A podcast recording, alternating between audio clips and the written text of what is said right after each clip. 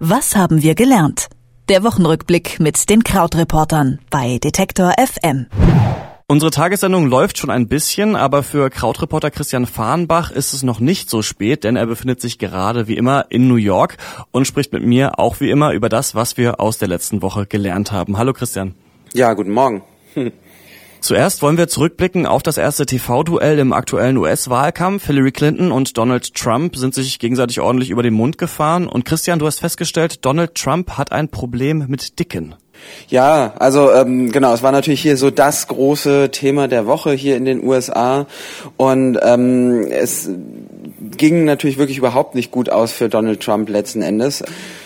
Hillary Clinton hat sich gut unter Kontrolle gehabt, hat ihm hier und da so ein paar Fallen gestellt einfach und Donald Trump ist da sehr zuverlässig reingelaufen. Also eine der Situationen, über die hier sehr häufig gesprochen wurde, war, dass gegen Ende hin ähm, eben Clinton gesagt hat, dass äh, Trump ein Problem habe generell mit Frauen. Er hat ja sehr viele frauenfeindliche Kommentare schon gemacht und es, äh, sie hat dann den Fall erzählt von einer ehemaligen Miss Universe. Trump hat ja früher mal zeitlang diese diese Marke, diese Showveranstaltungsmarke Miss Universe gehört und dass diese Frau von Trump bezeichnet worden war als Miss Housekeeping, also als Frau Haushälterin und dass sie eben Latina gewesen sei und jetzt äh, sich in die äh, die Einbürgerung in die USA bekommen habe und ihr Name sei ähm, ich glaube Alicia Machado oder so ähnlich heißt sie und jetzt, dass sie eben mit Sicherheit nicht für ihn stimmen würde. Und da ähm, ist er völlig drauf abgegangen, hat gesagt, äh, ähm, woher sie das habe, woher hat sie das, woher haben sie das und so oder woher hast du das?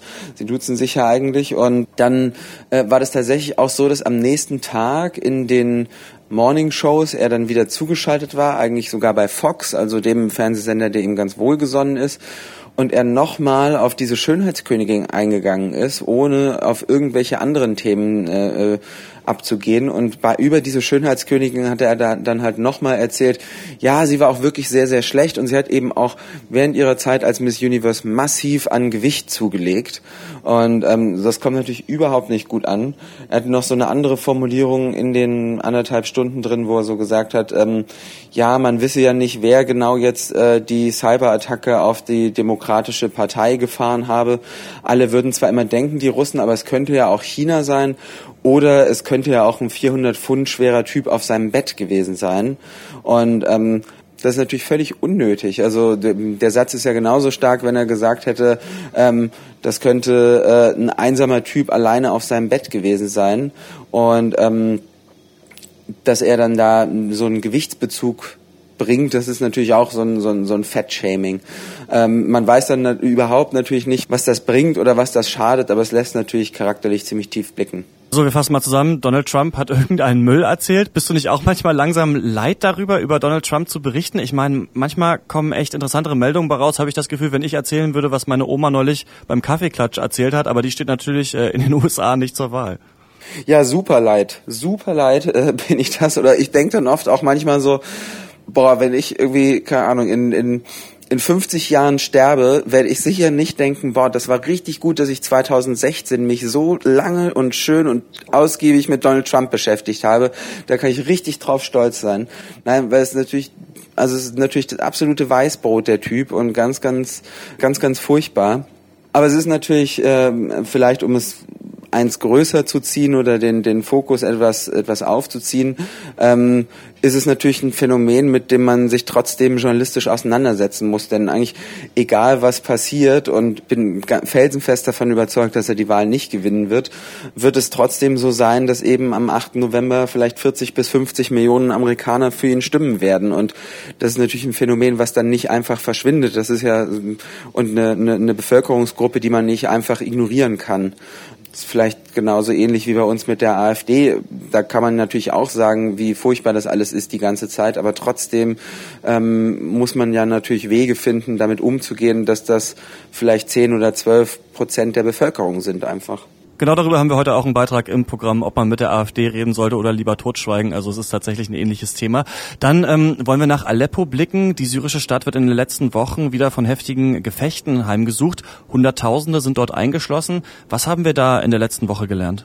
Es ist tatsächlich so, wir haben ja die letzten beiden Wochen an, hier an der Stelle schon äh, noch schon über Syrien gesprochen und es wird natürlich immer noch noch hoffnungsloser. Ähm, wahnsinnig hilflose Situation inzwischen.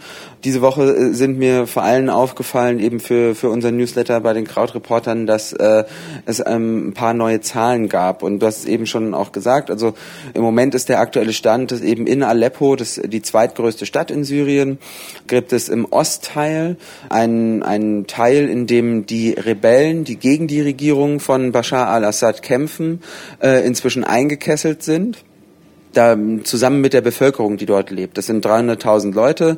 Rundherum gibt es einen Belagerungsring eben von den Regierungstruppen. Diese 300.000 Leute sind eingekesselt. Ungefähr 100.000 davon sind wohl Kinder. Und in, allein in der letzten Woche sind ungefähr 1700 Bomben auf die abgeworfen worden. Also es ist natürlich absolut unvorstellbar, sprengt jede, jede Vorstellungskraft. Und gleichzeitig gibt es für diese 300.000 Leute noch 29 Ärzte war die Zahl, die im Moment transportiert wird. Also ähm, bei äh, der UN wurde diese Woche ähm, wieder natürlich Syrien ähm, diskutiert hier in New York bei den Vereinten Nationen. Die Rhetorik führt natürlich auch im Moment äh, zu nichts mehr so richtig, aber äh, Ban Ki-moon, also der UN-Generalsekretär, so ein bisschen kann man sagen, vielleicht der wichtigste Diplomat der Welt, benutzt einfach auch Worte, die inzwischen völlig undiplomatisch sind. Also er sagt, es ist wie ein Schlachthaus, dass dort einfach Menschen mit abgerissenen Gliedmaßen und leidende Kinder rumlaufen.